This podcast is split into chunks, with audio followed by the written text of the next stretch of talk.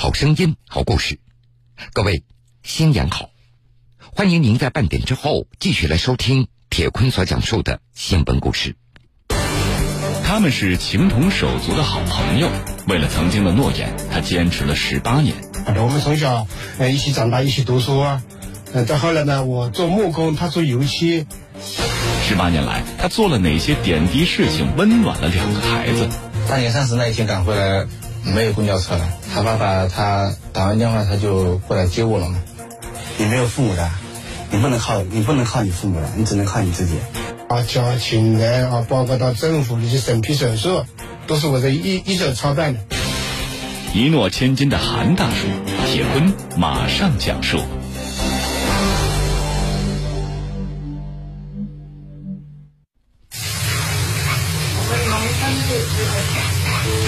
二零一八年十二月份的一天，在浙江省杭州市桐庐县一个普通农民家里，家里人早早起床，开始为这个家里的顶梁柱韩伦宇的生日做着准备。就在饭菜快要准备好的时候，韩伦宇有些着急了，因为儿子们到镇上为他买蛋糕去了很久，还没有回来。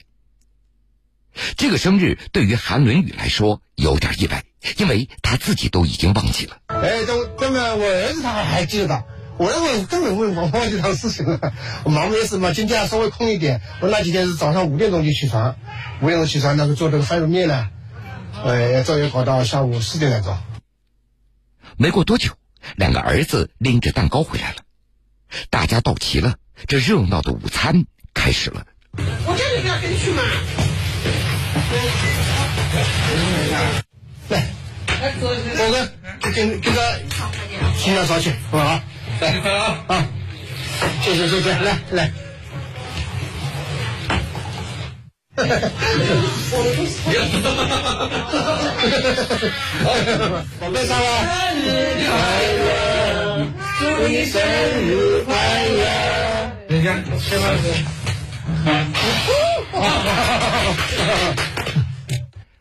听到孩子们的祝福，吹灭生日蜡烛，不善言辞的韩伦宇也非常的开心，他的脸上也笑开了花。韩伦宇今年已经五十六岁了，这还是他第一次正儿八经的过生日。这一天的生日蛋糕是他的两个儿子为他买的。两个儿子，一个叫赵胜，一个叫赵康，俩兄弟都有了工作，都能够自食其力、自力更生了。所以韩伦宇也觉得非常高兴。说到这儿，您可能要问了：这老韩的儿子为什么会姓赵呢？没错，这里面有个故事，听我慢慢的为各位说一说。韩伦宇他有一个好朋友叫赵敏华，两个人年龄相仿，从小那是一块长大的，是无话不说的好朋友。后来两人又一起打工。本来关系就是蛮好的，我们从小呃一起长大，一起读书啊。嗯，再后来呢，我做木工，他做油漆。这油漆跟木工基本上也有一点点吻合的嘛，这个这个行业，我木工做好了，他做油漆。作为朴实的农民，韩伦宇和赵敏华都非常勤劳肯干。差不多的时间，他们都前后成家立业了。年轻时，两人还在一起开了一家小型的榨油厂，生活也过得越来越好。但是好景不长，赵敏华一家人的命运从一九九八年开始发生变化。他的妻子在那一年被查出患有癌症。韩伦宇他还记得，当时赵敏华的小儿子赵康只有三岁。后来嘛是结婚了以后，日子呢过得也比较红火啊。我们一个现在农那那时候农村里嘛，一个做手艺的来说，相对来说比家里搞农业的生活条件稍微要好一点啊，好像是。他老婆突然嘛是得了一个胃癌，胃癌小的儿子还只有三岁。没过多久，赵敏华的妻子就去世了。赵敏华的大儿子赵胜那个时候才十一岁，还在上小学。对于妈妈的去世，他有深刻的印象。我现在印象最深刻的就是那那个时候，我我妈，呃，出殡头七以后，头七以后，我爸给我给我跟我弟弟煮饭吃。一边煮一边掉眼泪水，那个时候我到现在都还记得，他很伤心。母亲的去世对年幼的赵胜打击那是特别大。那时候其实我妈去世那会儿的话，我心里面就很很没安全感了，心里面我老想着，如果哪天我爸爸不在了，我怎么办？在之后的日子里，赵胜他每天都在替父亲担心。没有想到，在母亲去世三年以后，二零零一年，他的父亲赵敏华又因突发心脏病意外去世了。对于家里这突如其来的变故，赵胜他觉得有点不真实。我也不知道，我想是不是我想多了以后我爸就没有，我就感觉好像是拍电视剧一样的，真的很很难接受，心里面很难接受。包括我爸爸去世半年多，我心里面都是很都没有接受这个现实，就是觉得是不是躲起来了怎么样的。在短短的三年里。先后失去了儿媳妇和儿子，赵家奶奶根本不知道这以后的日子该怎么过下去。用老人的话说：“我怎能不担心呢？孙子那都是自己带的，担子都是自己挑的。恁个要不要要不要担心呢？谁生都是我喂，担子都是我挑喂。”赵敏华去世以后，赵胜和弟弟赵康也就成为了孤儿。那时候赵胜十四岁，赵康才六岁。与赵敏华情同手足的韩文宇，这个时候主动挑起了赵家人所有的担子。你小的要给他养大，要给他供他读书；老的那当时还身体还比较可以，但是也有六十多岁了吧啊，就是说呃体力重的体力活，他们一般的来说也是吃不消干的。再一个还读书要要钱啊，对，那时候农村的还有一个重的农活，这自己要种水稻。其实韩伦宇他自己也有两个儿子，与赵胜兄弟两个岁数差不多，加上赵氏兄弟，韩伦宇一下子就要负担四个孩子的衣食住行。而更为关键的是，赵胜他从小就患有癫痫病，当年一犯病的时候，韩伦宇还记得，他的父亲赵敏华经常会急得不知所措。他有个癫痫病一发呢，他爸爸就必须要哭了啦。他看见他这个癫痫病一发，呆在那里。他眼睛慢慢翻翻上去，站那里一点不会动。而且到后来就是连站都站不牢的这种感觉，要人要翻翻去这种感觉。赵敏华去世以后，给赵胜看病的重任也就压在了韩伦宇的肩膀上。哎，到后来就基本上都是我去。那多长时间要去一次呢？基本上两个月。后来经过治疗，赵胜的癫痫病有所好转。在父亲去世以后，原来非常调皮的赵胜，好像一夜之间变得成熟了。因为我那个时候读书的时候，也特别猖狂那种，很喜欢打架，老喜欢打架。只是我爸去世了以后，我感觉一个一下子就成熟了吧。赵敏华去世的时候，他的小儿子赵康也只有六岁，成为了孤儿。年幼的赵康，他根本无法化解失去父母的悲伤。有一次上一年级的时候，就是一个同学的话，这真的伤到我了。就他知道我家的情况，然后就一年级的时候，就是他就说我没有爸妈，然后就这个阴影一直到我上学结束以后，就初三结束以后，哇，就这个阴影一直有。那个时候赵康的岁数还非常小，生活上也不能自理，所以。韩伦宇对他倾注了更多的心血，啊，包括这被子啊，什么东西，就我们上学的时候会有很多东西带过去嘛。然后我那时候我就很头痛，就还没开学的时候我就很头痛。我说这些东西怎么弄？我那时候还小嘛。韩伦宇细心照顾着赵康的生活，也让赵康感受到特别多的温暖。然后当时也没感觉有什么哈，就是他把我呃就带到学校。把我被子什么东西全部安顿好，还帮我买了早饭什么的啊。他早饭在路上买的，就揣兜里，然后到给我安置好之后，他早把早饭给我。其实那个时候我就，呃，怎么说呢，就特别感动了。到了青春期以后，赵康变得有点叛逆，有一段时间他迷恋上了网络游戏。但那我那时候是特别不乖的时候，那时候反正初中的时候反正叛逆嘛，又跑网吧，不愿意。是吗？对，然后被我他妈逮个正着。然后那天晚上回来晚了嘛，然后那天就把我训了一顿。看到赵康沉迷于网络游戏可能会耽误学习，韩伦宇又耐心的给他做起了思想工作。赵康还记得韩爸爸的一番话，让他醒悟了。你家里情况你也知道，你没有父母的，你不能靠你不能靠你父母的，你只能靠你自己。你现在你拿你才拿着你上学的钱，就是去上网，你觉得你对得起谁？怎么跟我说？嗯，然后也没很严厉的跟我说，就是这么心平气淡的跟我说。赵敏华的大儿子赵胜在初中毕业之后就离开了桐庐，去了另外一个城市工作了。有一次回家过年，让他每次回忆起来，心中那都是暖暖的。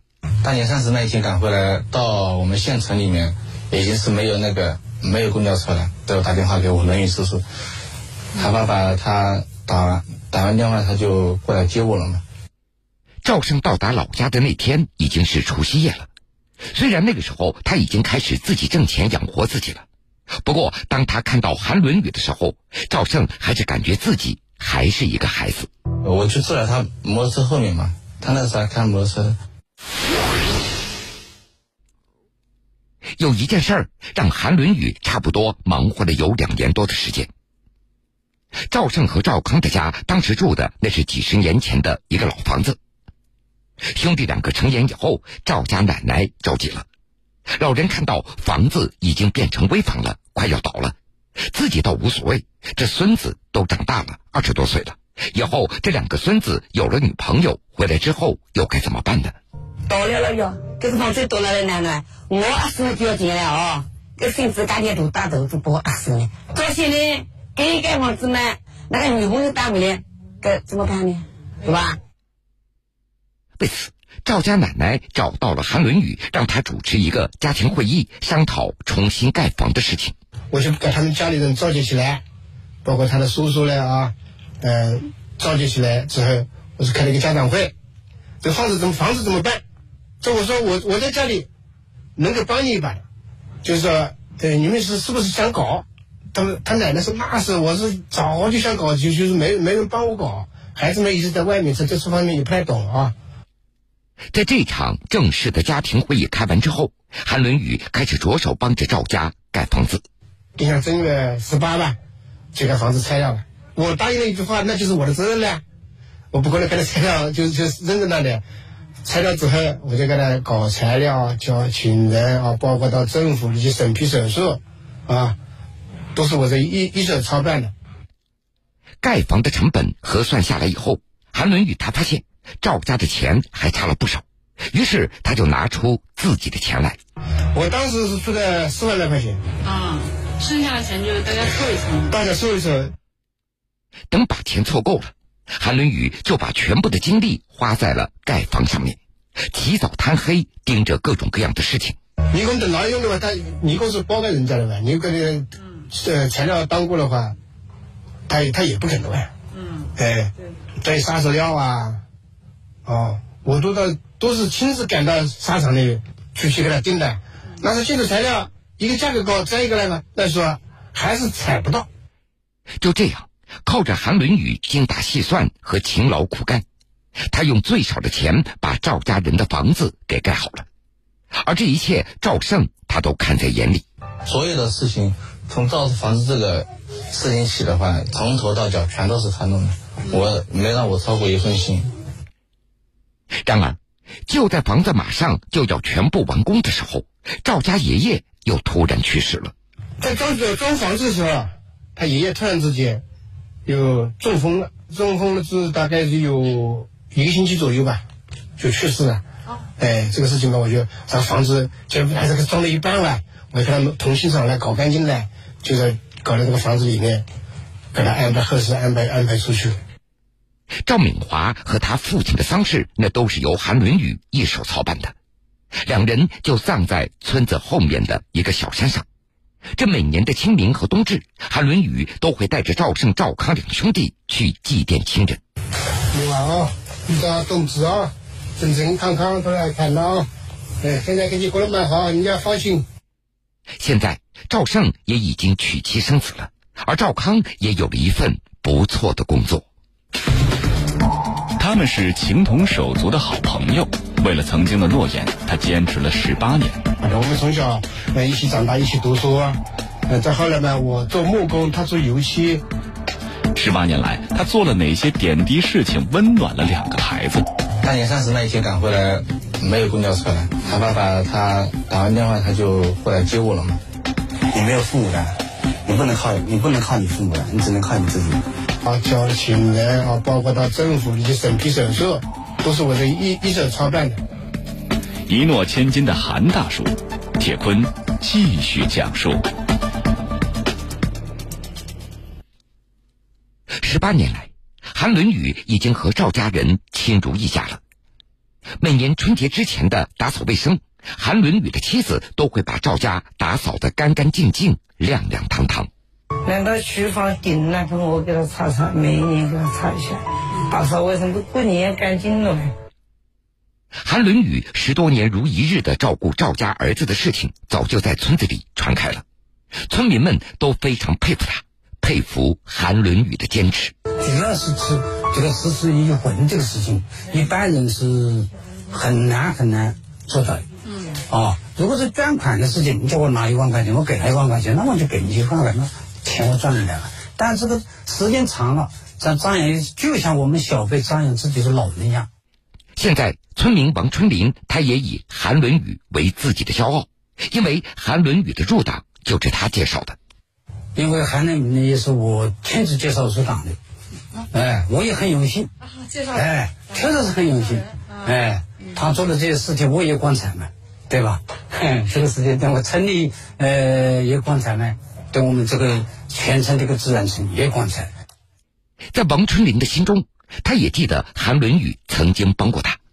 有有一次吧，好像是 呃四四五年前呢，突然之间晚上发了一个这个这个呃胆结石，那就痛得个不得了，翻滚在地上子。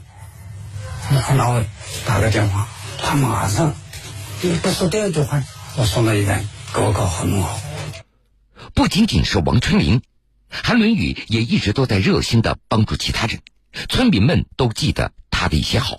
他带我呃老头子到杭州的去看嘞，到这里去看嘞，同时他们带的。现在赵胜和赵康他们都在外地工作了，赵家的奶奶已经八十多岁了。原本兄弟两个最放心不下的就是这个奶奶了，而现在有了他们的韩爸爸在老家照顾，兄弟两个也就非常的放心了。另外，赵家的奶奶还有一个小儿子。不过，这个小儿子对老人照顾的非常少，很少回家探望老人，所以在老人的眼中，这个小儿子还没有韩伦宇对自己好。到这里来了不来劲了，那个中年呢？哎，来了不来劲了，哎，不来，哎，没大个噶好，大个是好的，这个小的也不想白照顾。我儿子呢，这个也是好，照顾我呢。这是一段特殊的情缘。原本没有血缘关系的两家人，现在却亲密的跟一家人一样。赵敏华突然去世，他没有任何的嘱托，韩伦宇却主动承担起做父亲的责任。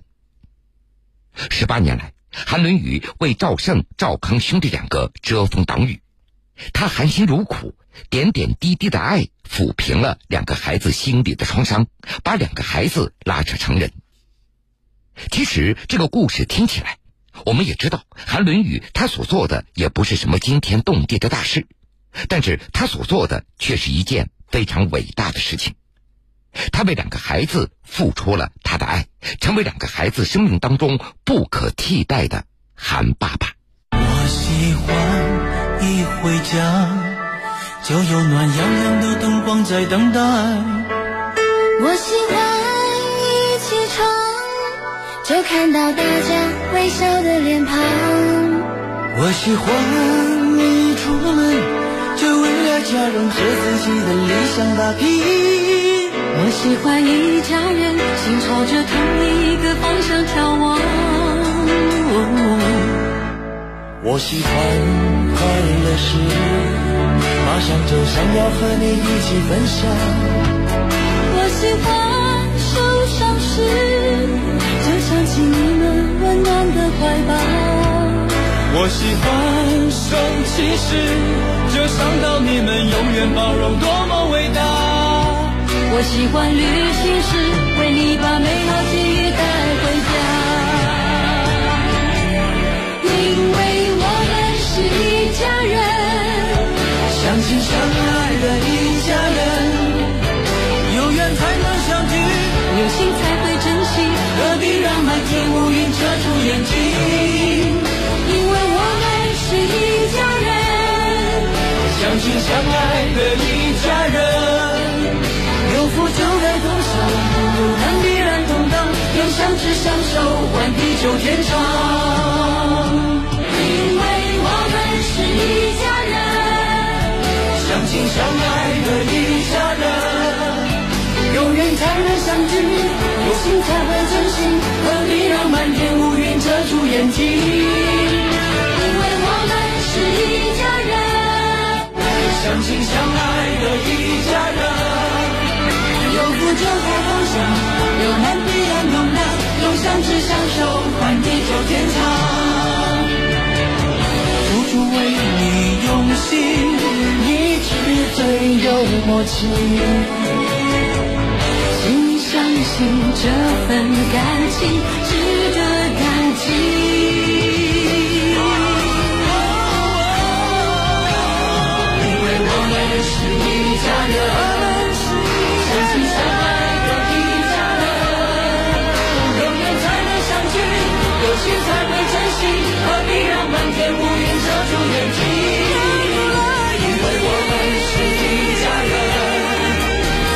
相爱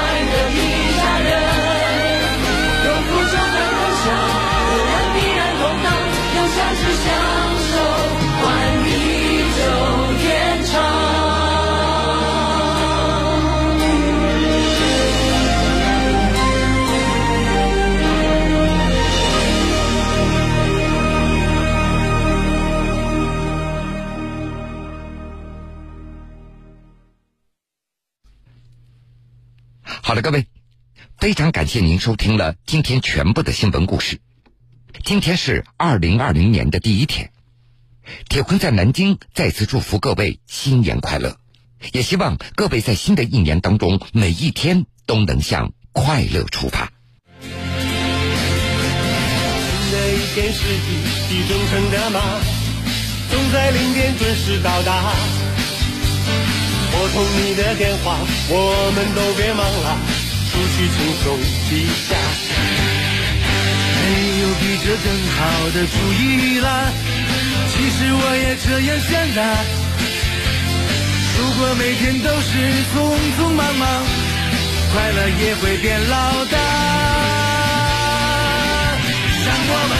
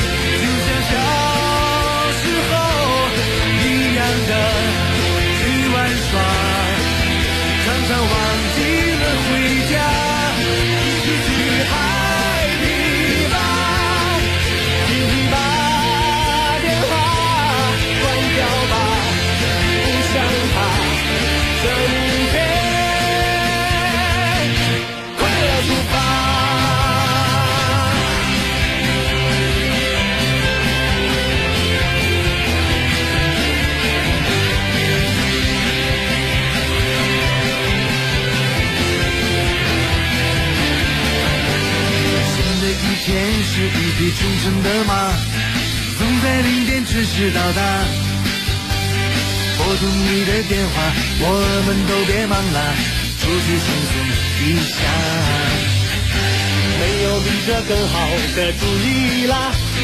其实我也这样想的。如果每天都是匆匆忙忙，快乐也会变老的。让我们快